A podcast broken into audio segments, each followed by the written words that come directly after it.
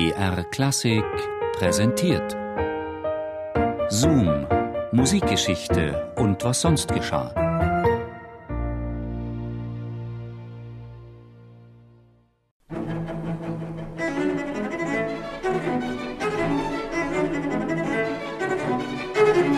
Das Musikfestival Prager Frühling findet jedes Jahr statt. Und verliebt sind im Mai an der Moldau auch so manche. Der Mai des Jahres 1955 brachte jedoch ein ganz besonderes Paar zusammen.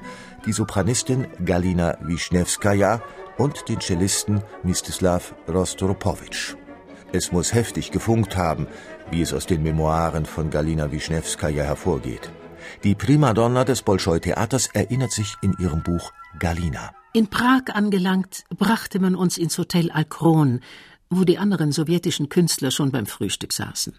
Ich suchte nach einem Tisch für mich, als jener Cellist auf mich zukam, dessen Namen ich nicht aussprechen konnte.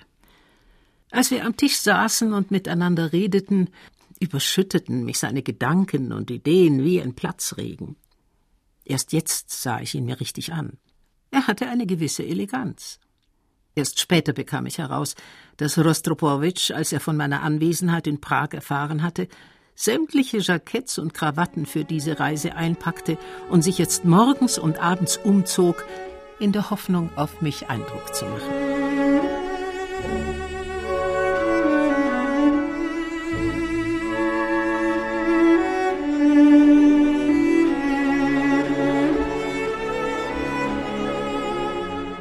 Der junge Cellist Mstislav Rostropowitsch hat sich gründlich auf dieses Treffen vorbereitet denn er hatte bereits in Moskau ein Auge auf die aparte Brünette geworfen. Die beiden wurden einander im Moskauer Edelrestaurant Metropol vorgestellt, wo der aufgehende Star des Bolschoi-Theaters und der junge Cellist, Preisträger aller möglichen Wettbewerbe, als Vertreter der sowjetischen Kunst zum Empfang einer ausländischen Delegation eingeladen waren. Als kurz darauf das Schicksal die beiden in Prag zusammenführte, wollte sich Rostropowitsch seine Chance nicht entgehen lassen. Er überschüttete Wischnewskaja mit Blumen und entführte sie zu romantischen Spaziergängen, nächtelang. Proben, Vorstellungen und ein Mann, der neben mir auftauchte und wieder verschwand, ein Mann, der eine Art heißlaufenden Motor in sich hatte, der mir in aller Offenheit und recht ungestüm den Hof machte. Ich selbst kam kaum dazu, mir über meine Gefühle klar zu werden. Ich freute mich nur, ihm zu begegnen, ihn zu sehen. Vier Tage hatten wir im goldenen Prag verbracht. Gleich nach unserer Rückkehr nach Moskau wollten wir heiraten. Nur gab es da eben ein Problem, den Mann, mit dem Galina bereits seit zehn Jahren verheiratet war.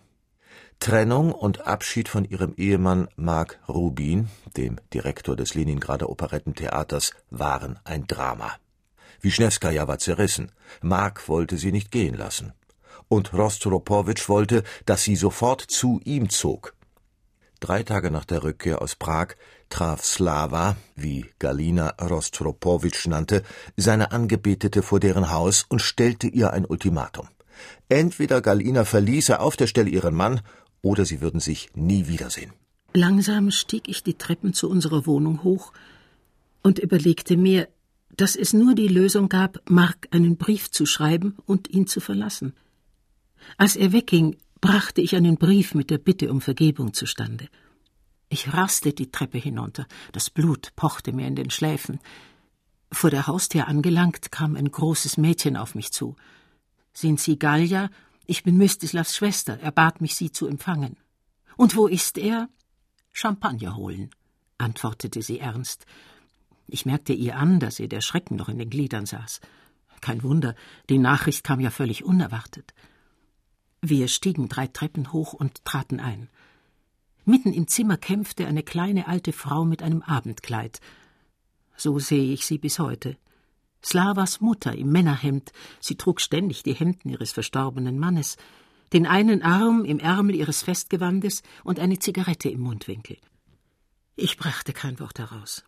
Und da auch ihr der Schreck die Sprache verschlagen hatte und sie nichts sagte, setzte ich mich auf meinen Koffer und fing jämmerlich an zu heulen. Beide stimmten ein. So fand uns Slava vor, als er mit dem Einkaufsnetz voll Champagnerflaschen das Zimmer betrat. Gott sei Dank, dass ihr euch schon bekannt gemacht habt. So also bin ich Rostropowitschs Frau geworden.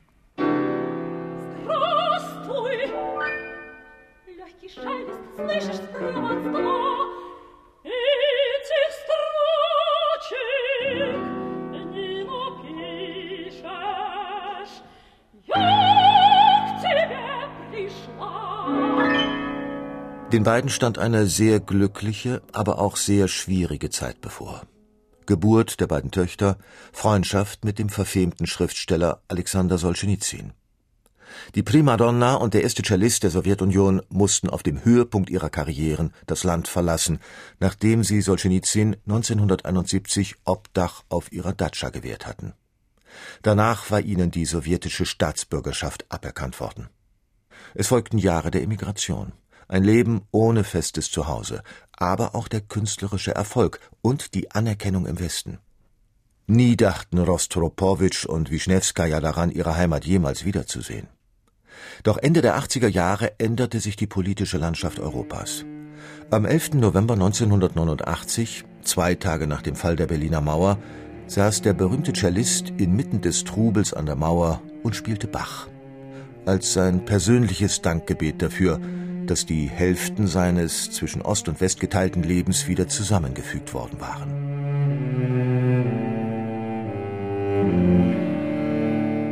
Dank Michail Gorbatschows liberaler Politik wurden Rostropowitsch und Wischnewskaja von der sowjetischen Regierung rehabilitiert und bekamen die Staatsbürgerschaft zurück.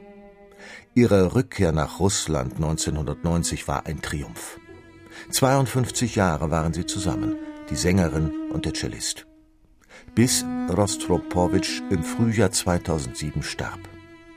Als er kurz vor seinem Tod von einem Journalisten gefragt wurde, ob er tatsächlich nach nur vier Tagen Bekanntschaft Galina hatte heiraten wollen, antwortete Rostropowitsch, natürlich stimmt das. Und wissen Sie was?